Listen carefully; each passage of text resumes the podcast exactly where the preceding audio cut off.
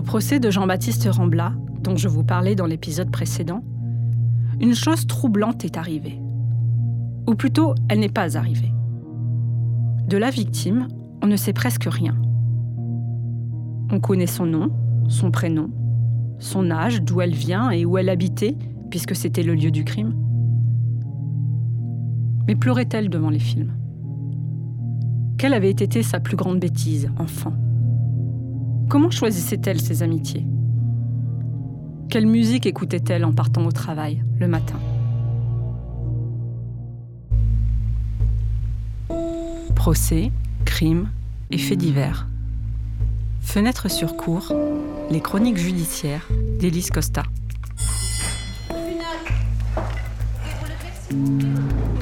Saison 3.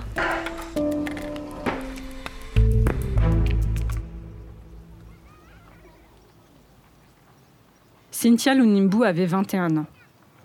Elle était née dans un pays ravagé par une guerre civile qui n'en finissait pas, en Angola. Un jour où ses parents s'étaient absentés pour leur travail, des soldats ont agressé sa mère. Après ce traumatisme, Cynthia et son petit frère ont été confiés à leur oncle, pasteur et père de sept enfants. Les parents de Cynthia avaient pris leur décision. Ils iraient en France pour construire un nouveau nid, chaud et confortable, sans larmes et sans crainte de mourir. Cela a été long pour les papiers, pour le travail, pour le foyer. C'était un autre combat. Quand ses parents ont été enfin en règle, sept ans avaient passé. Cynthia avait 15 ans. Ses parents l'ont fait venir en premier. Une jeune fille pubère dans un pays en guerre. Cela n'était pas sans danger. Voilà ce qu'on savait de Cynthia Lunimbu. Ça, et les horaires de son emploi de femme de ménage dans un centre commercial. Cynthia travaillait à côté de ses études pour faire venir son petit frère en France. Au risque de choquer, un procès n'est pas fait, ou si peu, pour la victime.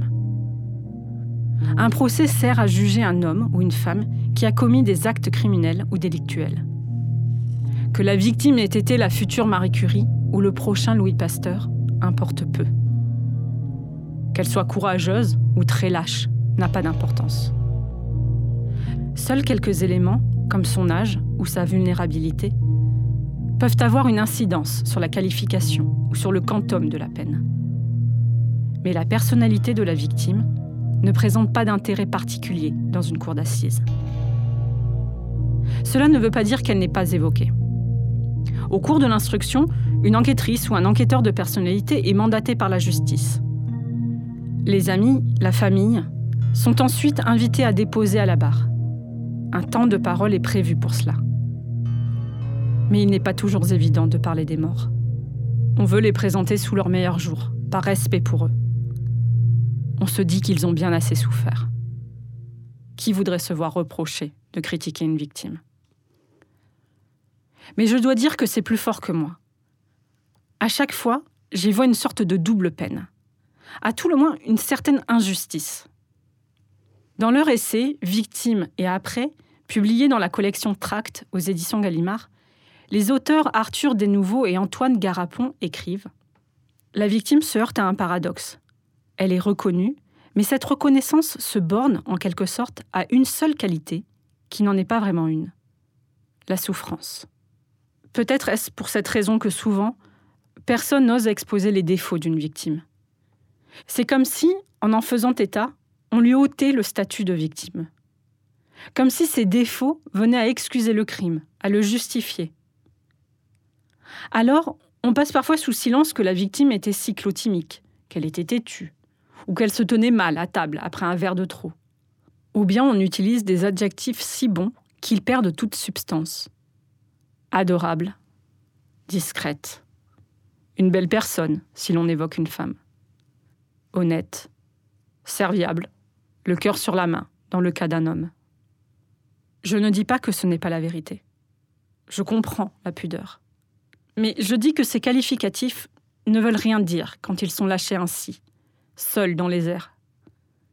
Qu'ils ont un effet pervers, celui de présenter un être humain de façon désincarnée. Or, aucun être humain n'est monolithique.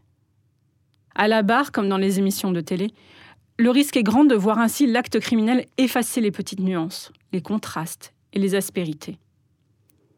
Seuls subsistent les faits, plus tangibles, plus sûrs et moins sujets à polémique. Moi, je les aime, ces petites nuances. Je voudrais qu'on ne les gomme jamais. C'est en tout cas ce qui m'a poussé à faire ce podcast. Je crois que nous avons collectivement un souci avec l'image de la victime. Une victime n'a pas à être parfaite pour être victime, de la même façon qu'un coupable n'a pas à être un salaud fini pour être coupable. Au fur et à mesure que les jours passent, au procès de Jean-Baptiste Rambla, j'éprouve un certain malaise à ne rien savoir de Cynthia Lunimbu. Depuis sa mort, son ex-petite amie a eu deux enfants. Sa mère garde dans son sac à main des photos d'elle à la morgue qu'elle montre aux journalistes. C'est comme si cette jeune femme était entre la terre et le paradis, errant dans les limbes.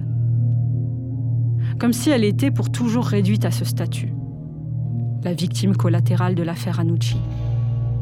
La dernière victime de Jean-Baptiste Rambla. Pour moi, elle est un rappel. Aucune victime ne mérite qu'on oublie de dire qui elle était vraiment.